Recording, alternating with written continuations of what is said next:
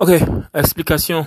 Euh, dans le livre de Yohanan, Jean chapitre 1, verset 35 à 51, et expressions usitées pendant cette lecture. Nous sommes dans le verset 40. Alors on avait euh, Petros, Shimon Petros, qui est plus connu sous le nom de Simon Pierre dans les autres versions.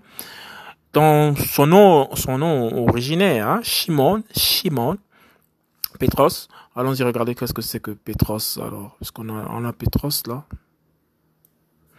Shimon, Shimon c'est un nom juif. Hein. On a Ariel, euh, Ariel, Ariel, Ariel Shimon?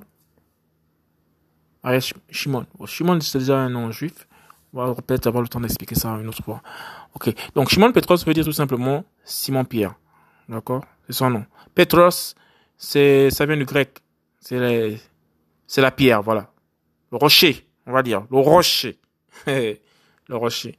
Après, nous avons loin, L apostrophe O capital letter, O majuscule, I, N, T.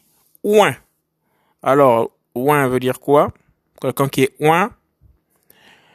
Alors, celui-ci trouve le premier, Shimon, son frère, et lui dit, nous avons trouvé le Massia. Alors, dans le texte même, on est en train d'expliquer ce que c'est Massia. C'est quoi Massia? Massia, ce qui est interprété est loin. Voilà. Ou Christ. Un Christ, c'est la retranscription ou un autre terme pour définir loin. Les personnes de dignité de haut rang royal, notamment chez les prêtres euh, lévitiques, fallait les oindre d'une huile. D'accord? D'où le mot oint. C'était une personne choisie pour administrer la chose divine, pour administrer, pour conduire à bien les enfants, les affaires de l'éternel, les affaires d'Elohim. Et dans la lignée lévitique, notamment la tête desquels les le, chef lévitique euh, Aaron, frère de Moshe, de Moïse, voilà, il avait la prêtrise et c'est lui et ses fils qui oignaient les autres prêtres qu'ils avaient euh, à charge pour conduire euh, le service du temple. Voilà.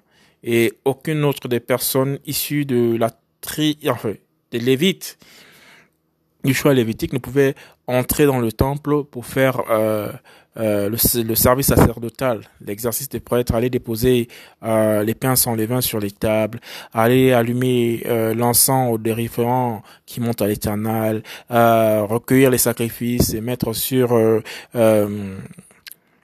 la grille des degrés pour aller tout en haut au sommet là-bas et déposer euh, ce qu'il fallait sacrifier euh, certainement prendre soin du temple que ce soit dans le sein des saints où là-bas un seul prêtre ne rentrait qu'une seule fois par an. Et dans le sein des saints c'était la dernière pièce. C'est là où la gloire de l'Éorim normalement dans généralement dans les dans dans le désert lorsqu'il campait et qu'il mettait qu'il bâtissait la tente en plein désert euh, c'est il avait une colonne de feu qui, qui, qui sortait de du sein des saints, qui, qui, qui, qui, qui montait vers le ciel et toutes les tentes aux alentours de la tente principale, du tabernacle principal, pouvaient voir la présence du Seigneur euh, en plein, en plein, en plein désert. Une très longue colonne. Il faisait un lien directement avec le Saint des Saints. Et lorsque les, les Hébreux regardaient comme ça, ils voyaient la présence du Seigneur. Et un, le prêtre n'avait le droit que de rentrer là-bas une seule fois. Et on l'attachait euh, un turban au pied. Un turban, je pense que c'est le turban avec lequel ils attachaient, ça fait plusieurs mètres. Ils attachent, les prêtres attachent au niveau de, la tête, de la tête, ils enroulent, ils enroulent, ils enroulent, ils enroulent, ils enroulent selon leur formule. Et après, on met la tiare. La tiare, c'est-à-dire une, euh, c'est comme quoi? C'est comme euh, une pierre précieuse, voilà, accrochée en face du front comme ça, là sur, euh, sur le ruban attaché tout autour. Ok, un peu comme on voit les, les policiers. Il y a certains policiers d'origine pakistanaise, si ma mémoire est bonne, si je me trompe pas trop, qui sont à Londres.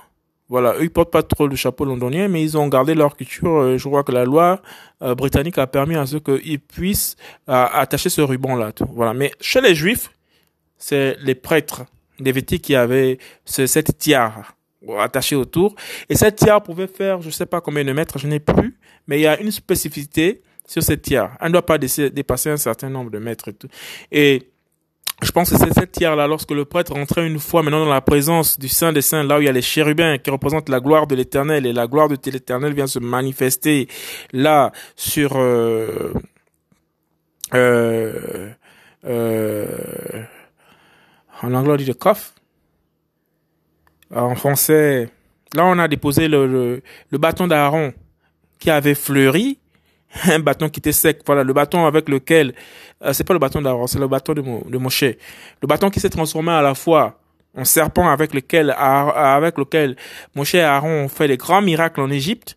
Voilà, ce bâton, tous les âges là sont passés et c'était rentré dans, ils avaient mis ça dans l'arche. Voilà, le tabernacle à l'intérieur de cette arche de l'alliance, effectivement. À l'intérieur, il y avait l'arche de l'alliance et ce bâton qui avait poussé des fleurs voilà, qui était à l'intérieur. Il y avait du, du pain aussi à l'intérieur. Et euh, enfin la manne que les fils d'Israël avaient mangé en plein désert, c'était quelques quelques quelques quelques quelques éléments comme ça qui sont à l'intérieur. Alors, à revenir à la tiare, lorsque le prêtre oint rentrait à l'intérieur, on devait l'attacher ce ruban là au pied et euh, parce que dans cet endroit si précieux, il fallait, il fallait être une personne sainte. Et si le prêtre avait péché, et lorsque les, les, les, les, les fils qui avaient, qui étaient en fonction au temple, euh, tiraient sur la, sur euh, la tiare, qui servait comme c'était comme un ruban et pour voir si le prêtre était toujours vivant, s'il n'avait pas été frappé par le Seigneur à l'intérieur. Mais s'il avait été frappé dans le sein des saints par le Seigneur, mais quand on retirait, euh, ben on retirait rien que, le corps parce que personne ne pouvait entrer là-bas au risque de mourir aussi. Voilà, un peu comme le Seigneur disait euh, en, où il a apparu à Moshe que enlève tes souliers, enlève tes chaussures. Les chaussures ici là, c'était certainement qui représentaient peut-être les péchés, euh, car la terre où tu te tiens est une terre sainte. Donc il fallait rentrer là-bas pur. Et nous savons que les chaussures on marche avec partout et ailleurs on, prend les poussières, on prend, voilà, on passe ici, là, on passe là-bas, les gens qui ont versé des sorts ici, allez, on se chope les trucs, machin, peut-être c'était le symbole peut-être du péché. Et il fallait que, comme on voit souvent dans les Écritures, ben, les prêtres doivent se laver les pieds, les mains et tout. Voici pourquoi ils avaient blâmé et dire que non, mais Jésus, il mange sans se laver les pieds, les mains. Il n'appliquait pas les, traditions des hommes, en fait, Torah et autres, là, voilà. Parce qu'il était lui-même la sainteté parmi les hommes, le Kodesh. Voilà. Et donc, dans cette tiare, quand il fallait tirer quelqu'un de oin qui ne répondait plus, ils avaient souvent dans leur robe, il y avait des clochettes, et lorsqu'on entendait plus les sons des clochettes, on savait que le prêtre, il marchait à l'intérieur du, Saint des Saints, on écoutait le bruit des clochettes, gling, gling, gling. Quand c'est ça que le bruit là, c'était estampé, soit il est en prière, soit il a une vision, ou si c'est pendant un bon moment, il n'y a rien, on essaie de tirer, tirer, tirer. Quand tu tires, allez, le prêtre peut réagir en, avec son pied aussi pour dire bon je vise de donner un, un, message aux autres. Ils sentent que non oui ça bouge effectivement comme un, pêcheur avec sa ligne. C'est que le poisson tire pour dire que ok il y a ça mordu. Ça veut dire qu'il est vivant il y a un poisson au bout de la ligne. Lorsqu'il sentait que le prêtre ne réagissait plus donc loin de l'éternel qui avait accès à l'intérieur du temple ben voilà. C'était tout simplement ben il a été frappé par le Seigneur on a tiré le cadavre et euh, on le sortait de là. Voilà. Donc le oin ou le Christ c'est-à-dire le Massia c'est la même définition. Massia ou en oin de l'éternel.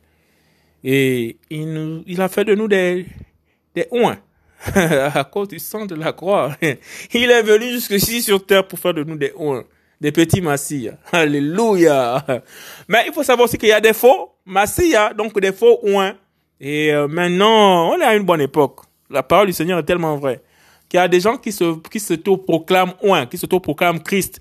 or la particularité d'un oint, la particularité d'un massia, un massia c'est quelqu'un qui est revêtu d'une puissance euh, extraordinaire qui sort complètement du champ de compétences de du pouvoir qu'a un humain ordinaire.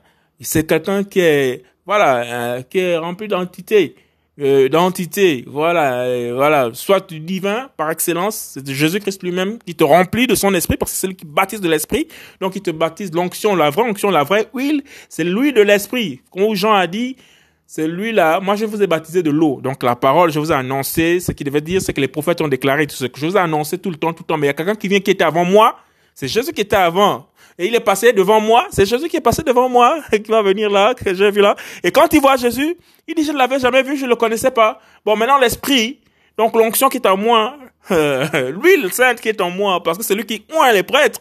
Et Johanna est le dernier prêtre, le plus grand prophète. Pour parler, il faut avoir l'onction.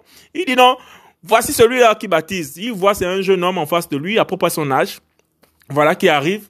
Et l'esprit lui dit non, celui sur qui tu verras, donc l'huile sainte qui est au-dedans de lui, dit que non, le propriétaire de l'huile, c'est lui-là qui arrive, celui sur qui tu verras euh, euh, une forme de colombe descendre et demeurer. C'est pas que la colombe est venue et elle est partie, la, la forme est venue, mais demeurant en lui. À tel point que le balai maintenant des anges, c'était comme ça. Ça descendait, ça montait sur lui, ça descendait. Mais là, il faut avoir les yeux pour voir. Alléluia. Jésus-Christ est trop fort. Vous montez, vous descendez. C'est Jésus-Christ qui est Dieu. C'est lui l'éternel. C'est lui le vrai et le véritable. L'homme qui, qui, est venu s'incarner sur la terre, qui a la pleine divinité. Maintenant, ce qui est bizarre avec les hommes, je vais un peu m'étendre sur l'explication parce que quand c'est Jésus, ça, ça donne toujours envie d'aller de parler.